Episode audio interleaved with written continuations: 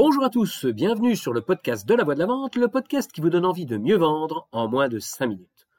Aujourd'hui, je vous emmène de l'autre côté de l'Atlantique, et plus précisément dans un des États du sud des États-Unis en 1989, sur un campus universitaire. J'ai terminé mon cursus d'ingénieur agro et je viens de débarquer à l'université de Clemson en Caroline du Sud, où je vais passer les six prochains mois pour y faire mon stage de fin d'études et rédiger mon mémoire. L'école dans laquelle je suis depuis deux ans est en train de mettre un partenariat en place avec cette université américaine et le prof qui porte ce projet a besoin de cobayes pour son programme. À cette époque, la seule chose qui me motivait véritablement, c'était de voyager. Alors, lorsque cette occasion s'est présentée à moi, j'ai sauté dessus.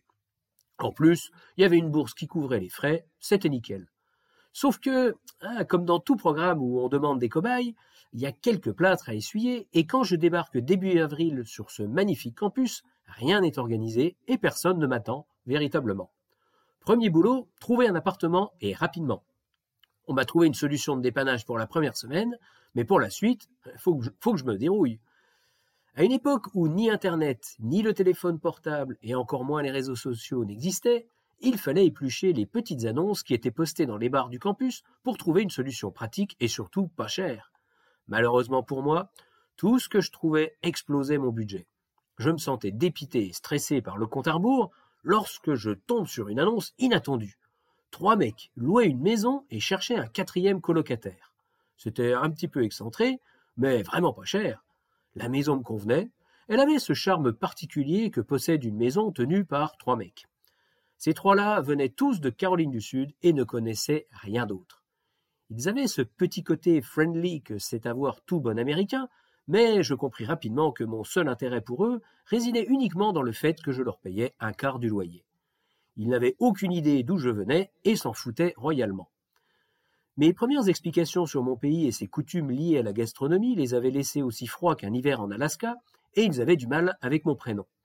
Pour eux, je représentais un gars qu'on appelait Frankie, qui venait d'un pays où on adorait le kinos et le pinard, qui parlait avec un drôle d'accent, qui ne leur prenait pas la tête quand ils fumaient leur pétard, et qui payait son dû sans retard. Sans m'en rendre compte, j'allais vivre la première expérience commerciale de ma vie, avec comme objectif de passer du statut de quart de loyer à personne reconnue dans la maison. La tâche s'annonçait ardue, vu qu'ils se connaissaient depuis plusieurs années, mais bon, à force de me voir m'intéresser à leur vie, chaque soir, autour de junk food et de bière, à regarder la télé écouter leurs conversations de potage que je comprenais de mieux en mieux, la magie opéra et un miracle se produisit. Un soir, je rentre à la maison et Gary, un des trois larrons, me saute dessus et me dit Frankie, on a une surprise pour toi. Installe-toi à table, on t'a préparé un repas français. Et là, je vois Andy sortir du frigo une boîte de Philadelphia cheese avec une bouteille de vin rouge, tandis que John sort du pain de mie gris, du grille-pain. Il s'installe à table avec moi, et Gary arrive avec une map monde et me demande Frankie, montre-nous où t'habites et dans quel pays t'es déjà allé. On a passé la soirée à parler d'Europe, et chacun a raconté tous les pays dont leur famille venait. J'ai vécu un moment exceptionnel de convivialité et d'échange que j'ai conclu en leur disant que je n'avais jamais mangé un repas français aussi savoureux de toute ma vie. Et je ne mentais pas.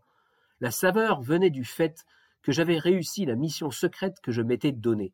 Je leur avais vendu ma tronche et j'avais gagné leur reconnaissance. Je faisais partie du groupe. Après ça, chacun m'a invité dans sa famille et je n'ai plus jamais été seul les week-ends. Qu'est-ce qu'elle nous raconte cette anecdote? Eh bien, elle nous parle de l'opiniâtreté, de la détermination, de la volonté de réussir. Sans ces qualités, impossible de performer dans la vente. Comme dans le sport, il faut s'habituer à l'idée qu'il y a beaucoup plus de déceptions et de moments difficiles que de victoires. Il faut apprendre à se forger un mental de gagnant, et quand on te ferme la porte, bah, tu passes par la fenêtre. Tant qu'on ne t'a pas signifié clairement qu'on ne voulait ni de toi ni de ton produit, tu continues. Dans le business, t'as jamais vraiment gagné, mais t'as jamais vraiment perdu non plus. Alors vous, mes amis, dites-moi, comment est-ce que vous gérez vos échecs? Repensez aux trois dernières fois où on ne vous a pas rappelé. Vous avez fait quoi? Vous auriez dû faire quoi? Et vous ferez quoi quand ça se reproduira? Parce que ça se reproduira.